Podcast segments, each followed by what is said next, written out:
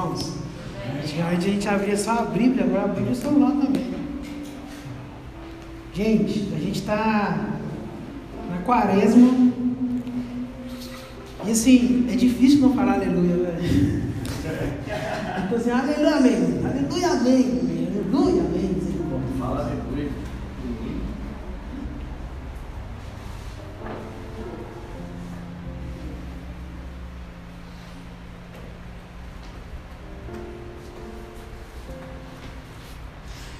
Irmãos, então vamos lá. Paz de Cristo, né? Todo mundo já sabe, meu nome é Amarildo. E que a misericórdia de Deus esteja nessa pregação, esteja nos iluminando, como foi a, a oração da nossa irmã, é, é, aqui da nossa irmã, já estou nervoso, misericórdia. Nayara. Então vamos lá então. Palavra de Deus, irmãos, a gente está numa série que é 40 dias com a palavra. Nessa série de 40 dias com a palavra, a gente vai estar, tá, a gente está, né?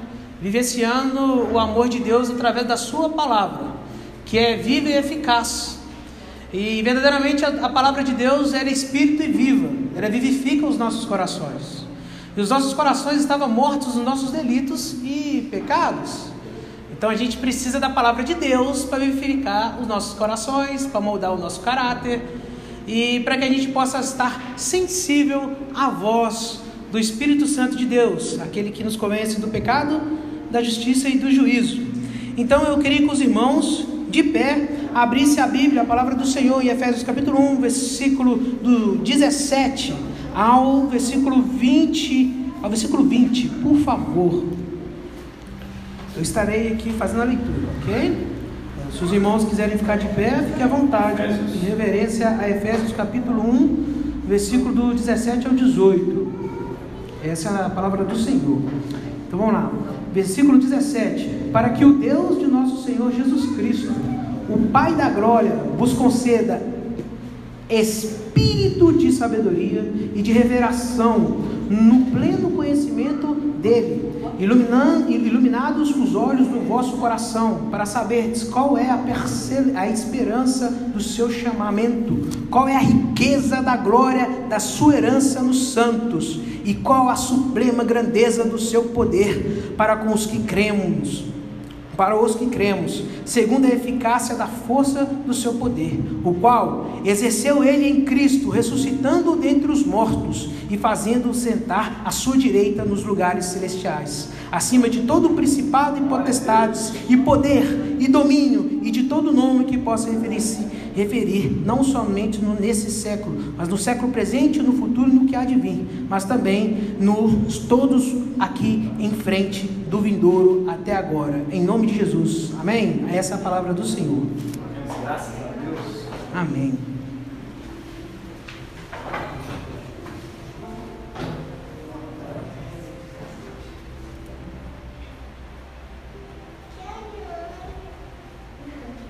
Você viu que é a versão da, da, a versão da Bíblia Amarildo, né? É, isso aí deu uma. Isso aí deu uma. É. Então vamos lá, irmãos. Irmãos, existe quem. O que, que a Bíblia fala de mim? O que, que a palavra de Deus fala de mim? É, quem eu sou para a palavra de Deus? A gente tem visto que em todos os momentos a palavra de Deus ela nos confronta, como John Edwards deixia, deixava bem claro, o reformador John Edwards deixava bem claro. Quando você for ler a palavra de Deus, leia contra si, ok? Porque a palavra de Deus ela verdadeiramente ela revela as nossas miserabilidades, ela revela as nossas fraquezas, ela revela o nosso desvio do nosso caráter, ela revela tantas coisas de nós que nós dizemos a nós mesmos Deus, tem piedade de nós, tem misericórdia de nós. Verdadeiramente a palavra de Deus, ela revela que os nossos corações é enganoso. A palavra de Deus revela que o fruto do nosso coração enganoso é o que? Prostituição, lascívia, violência, morte. Tudo isso Jesus disse. Ó, o que contamina o homem não é o que entra, mas sim o que sai. E o que, que sai do coração do homem? É a lascívia, é a morte, é a perversidade, é a mentira, é o homicídio, e por aí vai. Então, a palavra de Deus, ela é sim, ela é a lâmpada. Ela é a lâmpada dos nossos caminhos. Ela é o nosso baluarte. Ela é sim a reta justiça, a qual nós necessitamos. Toda escritura é inspirada por Deus, apta para o ensino, para a correção de todo aquele que se entrega a Deus, que verdadeiramente doa o seu coração a Deus como sacrifício santo e agradável ao Senhor. Ele verdadeiramente entrega sua mente ao Senhor. Então, irmãos, aqui é a palavra de Deus. Essa palavra de Deus ela é viva e eficaz. Amém? Ela é espírito e vida. A nossa vontade para nada presta. Então, se nós cremos na palavra de Deus, a gente crê que ela verdadeiramente ela diz aquilo que somos. Então, nós somos uns seres miseráveis, pecadores, que não merecemos a misericórdia e a graça de Deus. Entanto, em 2 Timóteo, 2 Tito, desculpa, em Tito capítulo 2, quer dizer, diz que a palavra de Deus também diz que Deus ele tem a disposição do coração dele de que todos nós sejamos salvos. E se todos nós sejamos salvos, ele esclarece isso em toda Gênesis e Apocalipse. Ele sempre está buscando ali a salvação do homem. E como é que ele busca a salvação daqueles que não merecem o seu amor? Ele busca transmitindo o amor dele. E quando ele transmite o amor dele, ele nos dá uma nova identidade. Não uma identidade de miseráveis mais. Ele nos dá a identidade de filhos. E somos filhos adotivos na pessoa de Cristo Jesus. Mas para sermos filhos, temos que entender que esse amor de Deus, ele é um amor como de mãe. É esse mesmo gênero, é o gênero feminino, tá? Como um amor de mãe. Como assim como um amor de mãe? No antigo Israel, na antiga Israel, no Antigo Testamento, era visto como mãe os seus cidadãos. Então todos os cidadãos de Israel eram vistos como filhos dessa mãe Israel. Então Deus tratava Israel, todos os filhos de Israel, Deus tratava como mãe. Todos os filhos de Israel, todos aqueles membros de Israel, fazendo parte do povo de Israel, eram filhos, filhos, filhos, do qual o Deus Todo-Poderoso, como mãe, consolava. Amém? Então, para você entender, você é filho de Deus, mas você é filho adotivo. E se você é filho adotivo, a gente tem que entender o seguinte: ainda que Paulo, lá em Lá na igreja, Paulo deixava bem claro, Paulo e os anciões, olha que Paulo, ele seguia as tradições dos seus pais, é, ou seja, daqueles que vinham com a fé antecedente deles, os profetas. Paulo, ele só revelou, o Espírito Santo só revelou a Paulo que verdadeiramente Deus agia para com o povo de Israel e agora agiria para com todas as nações como uma mãe que acolhe os seus filhos. Somos filhos adotivos mas através de quem? Quem é o primogênito? Quem que não é adotivo? Quem procede de Deus? Cristo Jesus. Cristo Jesus procede de Deus. E através de Cristo Jesus fomos adotados. Deus, Ele cuida de nós através de Cristo Jesus, como fala em Tessalonicense, Ele cuida de nós como se nós fôssemos verdadeiramente filhos dele, que fôssemos gerados no útero dele. Olha só para você ver: se Jerusalém é a mãe, o útero de Jerusalém é o Evangelho. O útero de Jerusalém são os princípios do reino. Somos adotados por Cristo Jesus.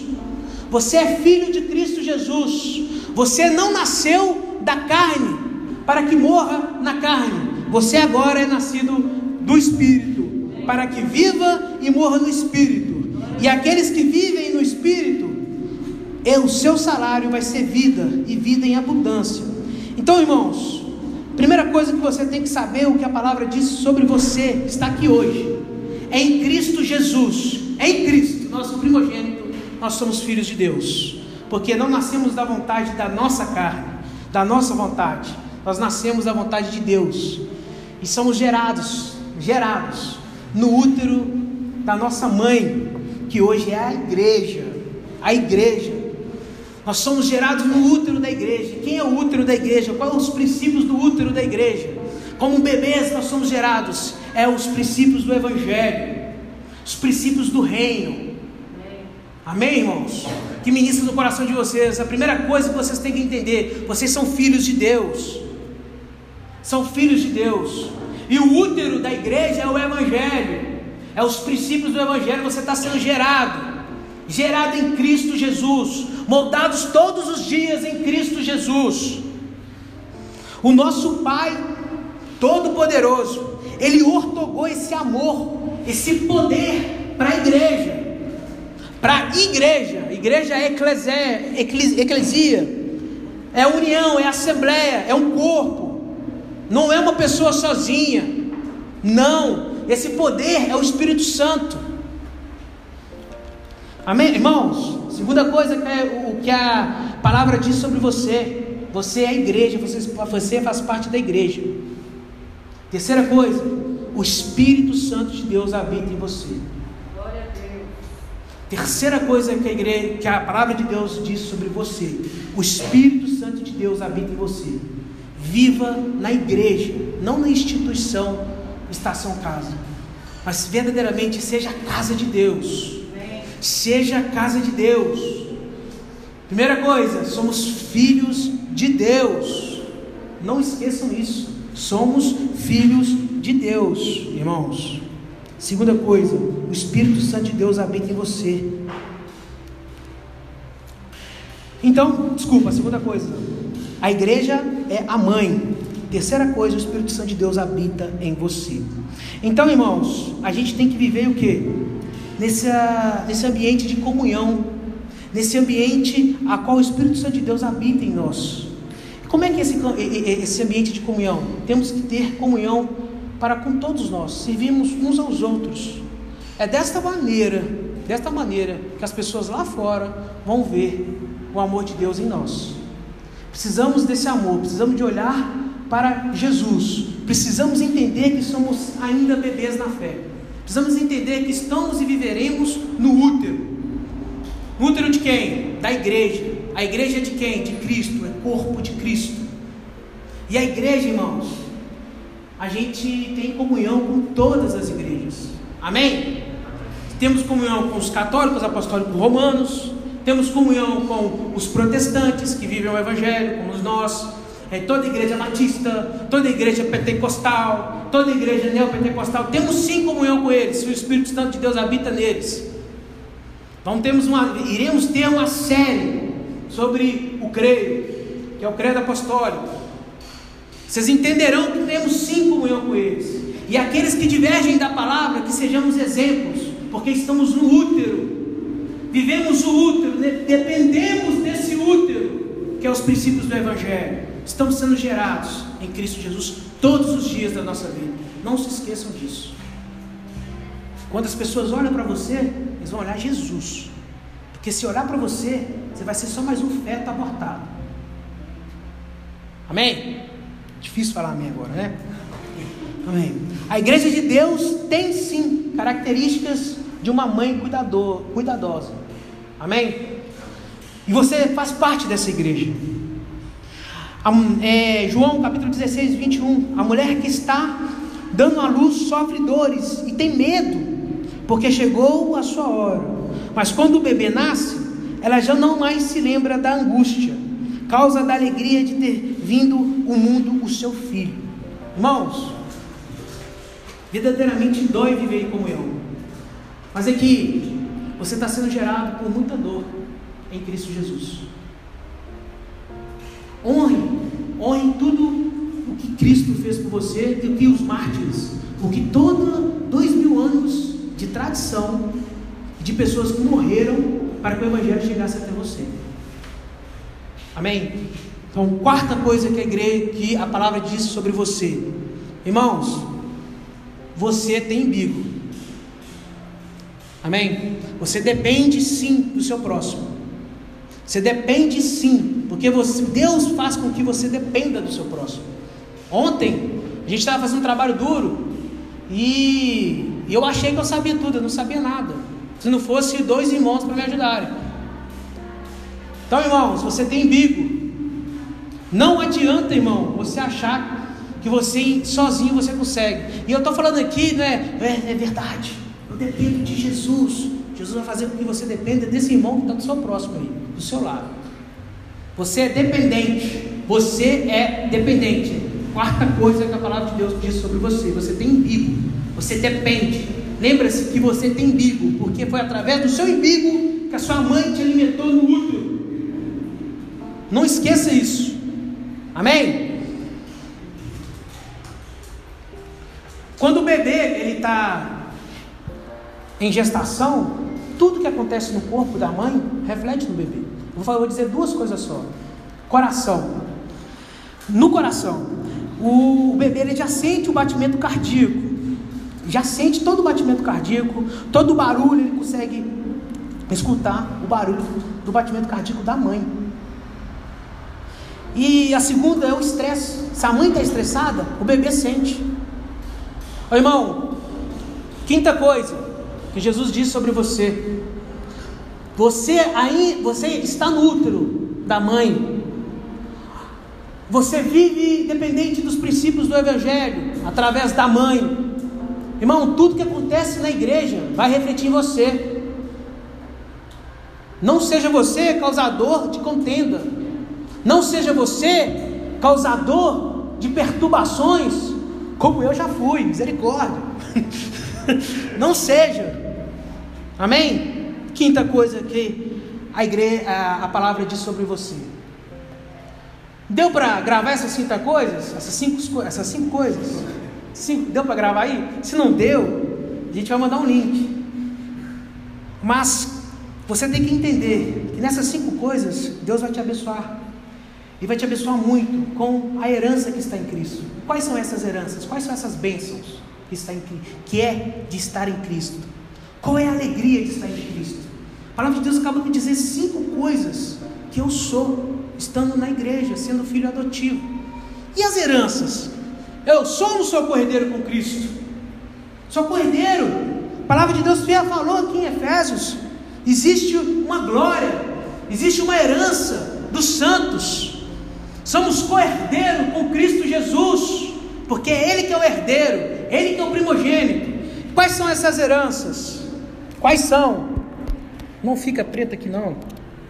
Aí, quais são essas heranças em Cristo Jesus? Entendendo que se Jesus é o herdeiro, se tudo foi dado a Jesus, e tudo que está em Jesus é de Jesus, é do Pai, como diz em João 3,35, o Pai ama o Filho e toda coisa tem confiado às suas mãos. João 16,15 deixa isso mais claro para nós. Tudo quanto o Pai tem é meu, por isso é que vos disse que há de receber do que é meu e vos há de anunciar. João 17,10 Ora, todas as minhas coisas são tuas, e as, e, e as tuas coisas são minhas, e neles eu sou glorificado. Tudo que era do Pai era de Jesus. E onde, é e onde estamos nós? Qual que é o nosso lugar secreto que está sendo revelado todos os dias através da nossa vida? Jesus. Jesus. Existe bênçãos por estar em Jesus. As cinco coisas que eu citei eram introdução para você entender que você tem uma identidade em Cristo de responsabilidade por ser filho e filho adotivo. Agora, existe herança, existem as bênçãos.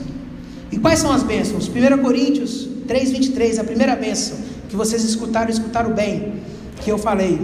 Seja Paulo, seja Apolo, seja Cefas, seja o mundo, seja a vida, seja a morte, sejam as coisas presentes, sejam as futuras, tudo é vosso, e vós de Cristo, e Cristo de Deus.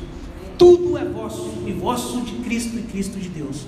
Irmãos, se Cristo é filho de Deus, vocês também é filho de Deus. O que, que isso significa? Vocês têm um Pai. E esse Pai é o Criador dos céus e da terra, é o Criador do universo. Esse Pai cuida de vocês, é Ele que vos alimenta, como Jesus deixa claro em Mateus capítulo 6 é Ele que vos garante um futuro, é Ele que verdadeiramente vos garante a comida de cada dia, o pão de cada dia, não somente a comida para sustentar o vosso corpo físico, mas também a comida para sustentar o vosso espírito e a vossa alma, os vossos sentimentos, as vossas ansiedades, os seus anseios dos vossos corações. É Ele que ordena os desejos maus que tem nos nossos corações e os desejos bons também. É Ele, é Ele que vos dá sonhos, é Ele que vos dá profecias, É Ele que faz você entender muitas questões da sociedade que você não vem entender, que muitas das vezes erroneamente você vem procurar soluções que não procede dele, e Ele vem com o teu Santo Espírito te dá a solução. É Ele que te dá o direcionamento como Pai. Ele é o seu Pai. Ele é o nosso Pai. Essa é a maior herança para com a sua vida. A maior bênção que você tem para com a sua vida. O que que a palavra diz de mim? Seria o sexto ponto. Agora é as heranças. O que que é? Depois dos deveres, da gente entender a nossa identidade. A maior herança que é bênção em nossas vidas.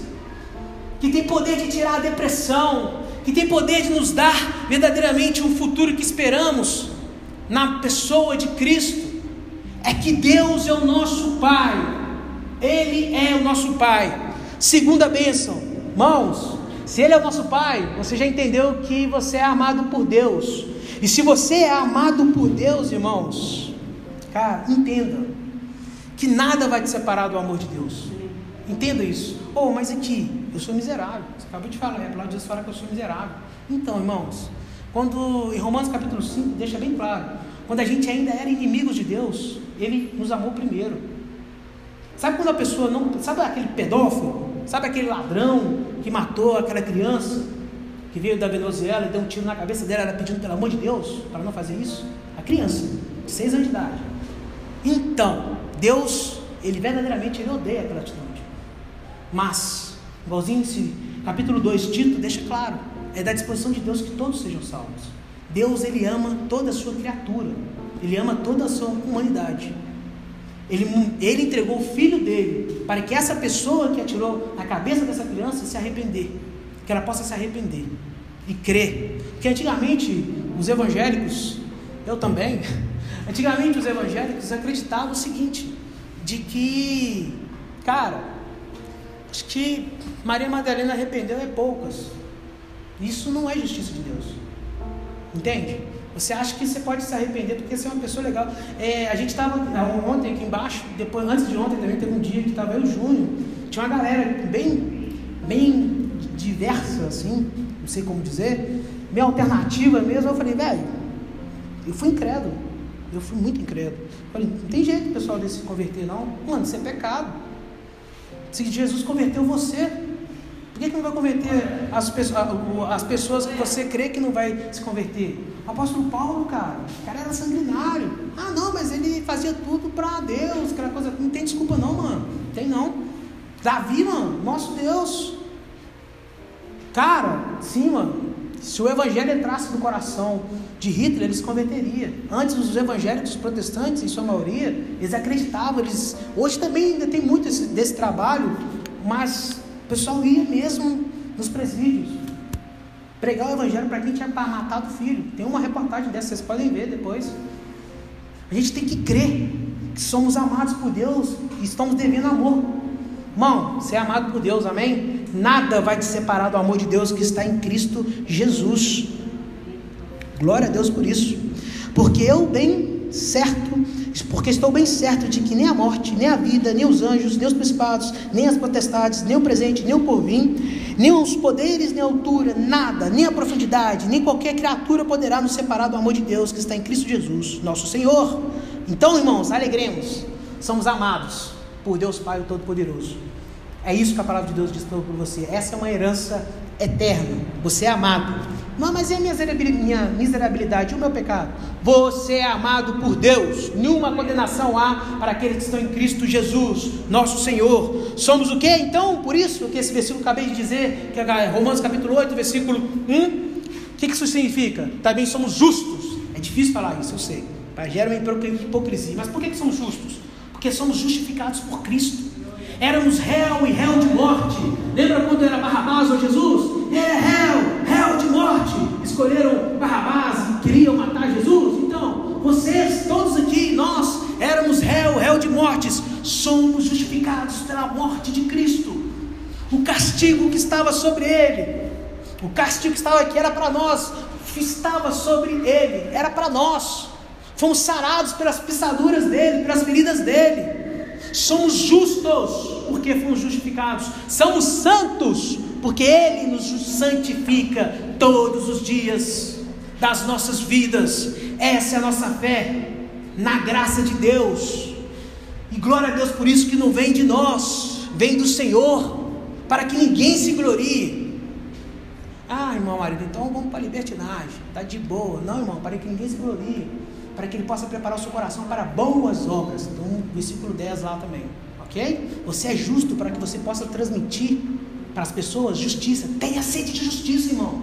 Lute pela causa dos, dos oprimidos, lute pela causa dos pobres, lute pelas causas daqueles que estão precisando, que estão jogados. A igreja, a nossa igreja, a estação casa, vai sim, pelo poder do Espírito Santo, ser usada por Deus para lutar pela causa daqueles que estão sendo, que estão sofrendo racismo, pela causa da negritude. Então a gente vai sim, a estação casa vai, em nome de Jesus.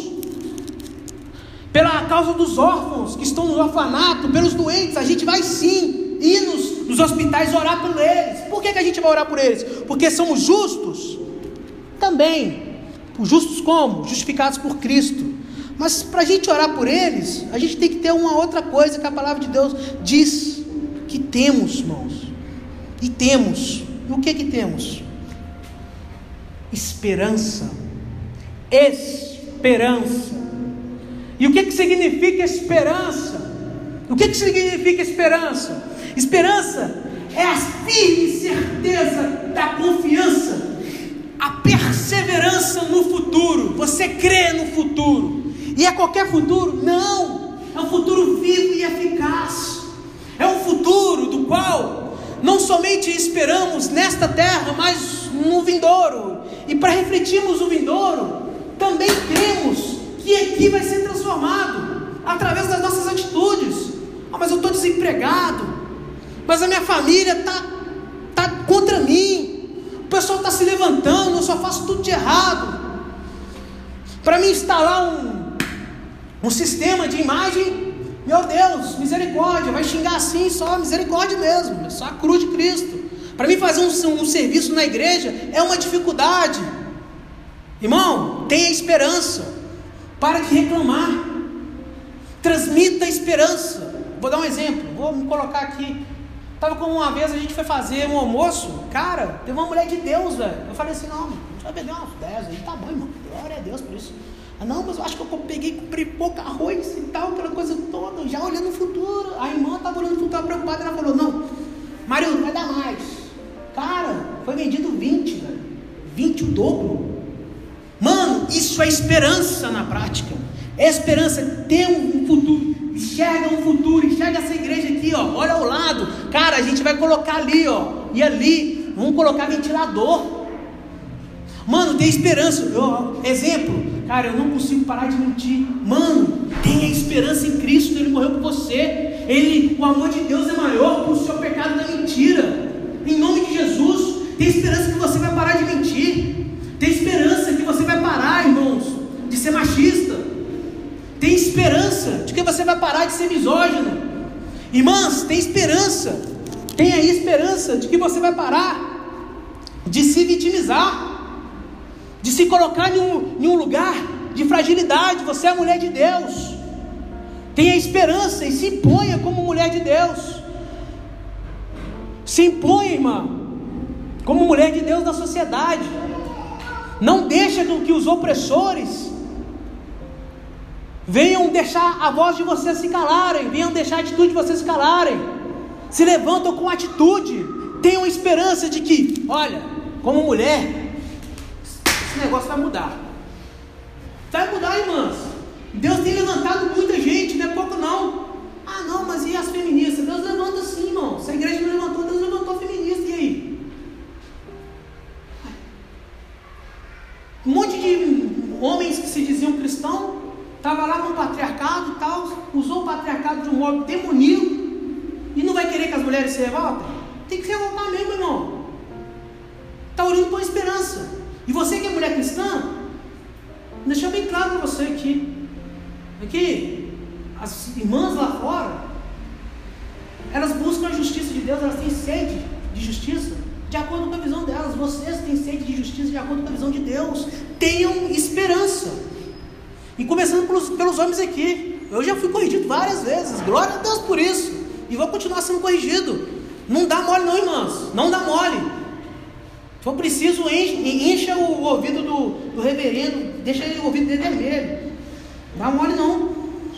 Então, o que a palavra de Deus diz por sermos esperançosos? É isso aí. A palavra de Deus fala que somos esperançosos.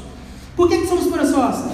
É estes Deus quis dar a conhecer a riqueza da glória deste ministério entre os gentios, que é Cristo em vós, a esperança da glória. Irmãos, esperança, e exatamente isso que eu disse para vocês, é a firme, confiante perseverança no futuro. Alegremos na esperança, porque o Pai lhe fez um ser humano esperançoso. Você, irmão, é um ser humano esperançoso. Você, irmã, é uma irmã esperançosa um ser humano esperançoso. Não, esse negócio vai dar certo. Ah, não, mas você acha que você tem que empreender mesmo? Vai dar certo. Não tem nada a ver com o coach, não. Sabe por que vai dar certo? Porque você quer glorificar o reino de Deus ali. Você quer ofertar na igreja, você quer dizimar, você quer demonstrar, quer ter mais condições para ajudar as pessoas lá no seu bairro. Tem esperança. Ah, eu tenho esperança em Cristo depois da morte, verdadeiramente, lá em 1 Coríntios capítulo, 1 Coríntios capítulo 15 fala que se nós esperarmos somente nessa terra, somos mais miseráveis. Temos que esperar o quê? Na glória vindoura. Mas aqui, mas a palavra de Deus não fala que não é que a gente só tem que esperar na glória vindoura, é que nós esperamos aqui. Mano, se a gente já espera na glória vindoura, que vivamos aqui. Isso é fé.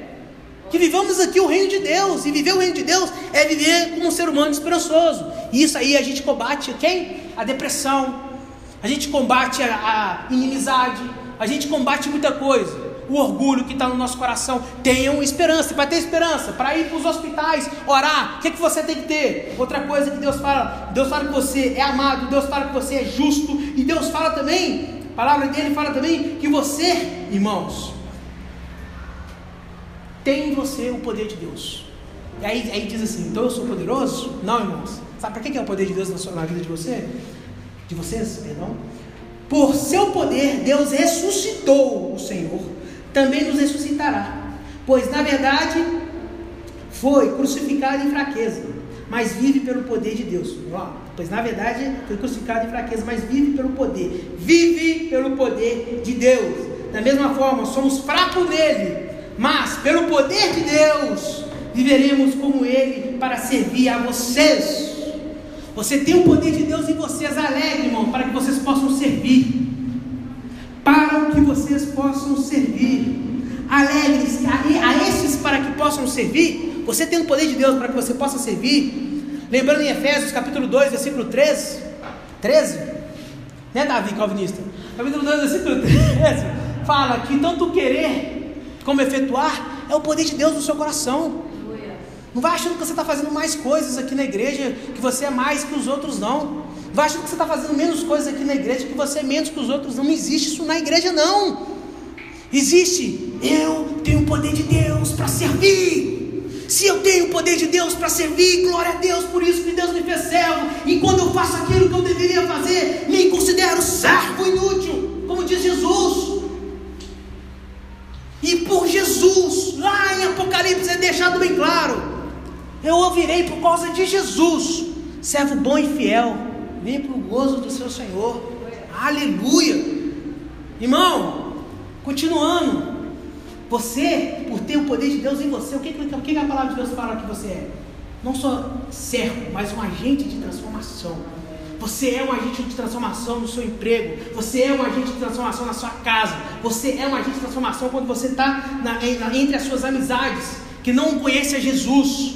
Você é sim um agente de transformação, ou seja, Deus te usa para transformar vidas, como Deus usou a vida do reverendo Jaime para transformar a minha, a minha vida, como Deus usou a vida da, da irmã Nayara, como Deus usou a vida do irmão Mateus, como Deus usou a vida da irmã Evanilda, como Deus usou a vida do irmão Taxinha, do irmão Efraim. Deus usa vidas como agentes de transformação. Por isso o poder de Deus em você. Por isso que uma vez eu fui lá no Milionários, eu estava lá, tipo, preguei Jesus e tal. Eu estava vendo o pessoal da Universal, do Reino de Deus, eles orando para cura. Em uma área que estava já, o pessoal já estava terminal de câncer, mano. E acreditem, os, as crianças não foram curadas, mas os pais se converteram a Cristo. Existe maior salvação que essa? Maior cura que essa? Você ser salvo em Cristo Jesus? Vocês são Outra coisa que nós somos, isso aí é agora em conjunto. Você, né? Em conjunto. Vamos falar de unidos. Unidos. Unidos. Somos unidos. Não rogo somente, Jesus orando, não rogo somente por estes, mas também por aqueles que, pela tua palavra, hão de crer em mim. Onde, para que todos sejam um, como tu, ó Pai, o és em mim e eu em ti. Que também eles sejam um em nós, para que o mundo creia que tu me enviaste. Para que o quê? O mundo creia que tu me enviaste. O objetivo da unicidade dos irmãos. Irmãos, tenha um coração aberto a se unir com o seu próximo. Eu sei que é, eu tenho características e culturas da onde eu fui criado que afastam muitas pessoas de mim. E eu tenho que lutar contra isso. Não estou falando, às vezes eu confundo querendo transmitir uma pessoa que eu não sou. E eu tenho que saber que Deus vai ser em mim, transformando eu, usando a pessoa que eu sou, para transmitir a imagem que Ele é. Amém? Então, tipo assim, irmãos, você vai encontrar isso na igreja. Pessoas que você, cara, nada a ver, cara. Vou ficar perto do Efraim, não, ele é estranho. é isso, cara. Você tem que ficar perto do Efraim. Cara, eu não vou trocar ideia com o Taxinha, não, mano. Que cabelo dele ali, misericórdia. Tipo assim, entendeu? Existem essas coisas. Não, é sério. Dentro da igreja existe tribos. Tem gente que só quer ficar só com aquela galerinha ali. Aquela galerinha, irmão. Em nome de Jesus, eu sei que isso é difícil de mudar. Nós vamos ser unidos para que o mundo veja em nós as pessoas que não conhecem a Cristo, o amor de Deus. Continuando aqui, olha só para você ver. A unidade da igreja que Cristo roga é que venhamos ter em nossas vidas. É indispensável essa unidade. Precisamos ser seres humanos unidos, que buscam ter um coração aberto para a união. Porque Jesus, quando ele ora para os discípulos, ele ora assim buscando a união. E qual união? Comparada a quem? A do Pai, do Filho e do Espírito Santo. Outra, a última coisa que eu vou falar aqui de que Deus diz sobre nós, referente à união, sempre temos que ser unidos. Qual é a última coisa que a palavra de Deus diz sobre nós? Somos a imagem dele. Somos os seres que temos que devemos e temos que devemos transmitir a imagem de Deus. Não, você é a imagem de Deus. Você é o ser que transmite comunhão. Você é o ser que transmite unicidade. E onde é que, fala, onde é que Jesus falou isso, Amarildo, além de João 17? Onde Jesus falou isso, além de João 17? Bem-aventurados pacificadores. Bem-aventurados pacificadores. Deixar isso bem claro de novo. Bem-aventurados pacificadores. Irmãos, busca a unicidade. Tenha um coração aberto para os defeitos do seu irmão. Obviamente que vocês têm limites, nós temos limites que Deus possa expandir esse limite, que o reino dele possa crescer cada vez mais no seu coração. E a conclusão que chegamos, se somos herdeiros disso tudo, e com, agora vou falar, né, com grandes poderes há grandes responsabilidades, então o que acontece? Se estamos corredeiros com Cristo, irmãos, nós somos corredeiros com Cristo, amém? Se somos corredeiros com Cristo, qual é a conclusão que a gente chega? Aí eu chego na mesma conclusão que minha mãe tentou me ensinar há anos. E era difícil quando você não tem é, condições de comprar um chinelo Raider. Você tem que você tem que pegar aquele, aqueles arames e colocar debaixo. É complicado. Conclusão. Pois, versículo, 2 Coríntios capítulo 8, versículo 9. Pois conheceis a graça do nosso Senhor Jesus Cristo, que sendo rico, se fez pobre por amor de vós, para que, pela sua pobreza, vos tornais ricos. E nós somos ricos de quê, irmãos? De que, que nós somos ricos? É o que a minha mãe sempre falava com a gente quando a gente queria um Super Nintendo. Exorta aos ricos do presente século que não, não sejam orgulhosos, nem depositem a sua esperança na instabilidade da riqueza, mas em Deus, que tudo proporciona ricamente para o nosso aprazimento. Que pratiquem o bem, sejam ricos de boas obras, generosos em dar e prontos a repartir que acumule para si mesmos tesouros sólidos, fundamentos para o futuro, a fim de que se apoderem da verdadeira vida. Irmão, você é rico, rico da graça de Deus.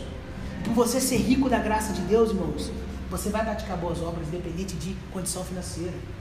Porque você é cordeiro com Cristo. Você é cordeiro com Cristo. Você, irmão, é amado você é justificado, você é um ser esperançoso, você é um ser que tem poder em você, você é a imagem de Deus, você é a imagem de Deus, você é um agente de transformação. Que a graça e a misericórdia de Deus estejam conosco. Amém.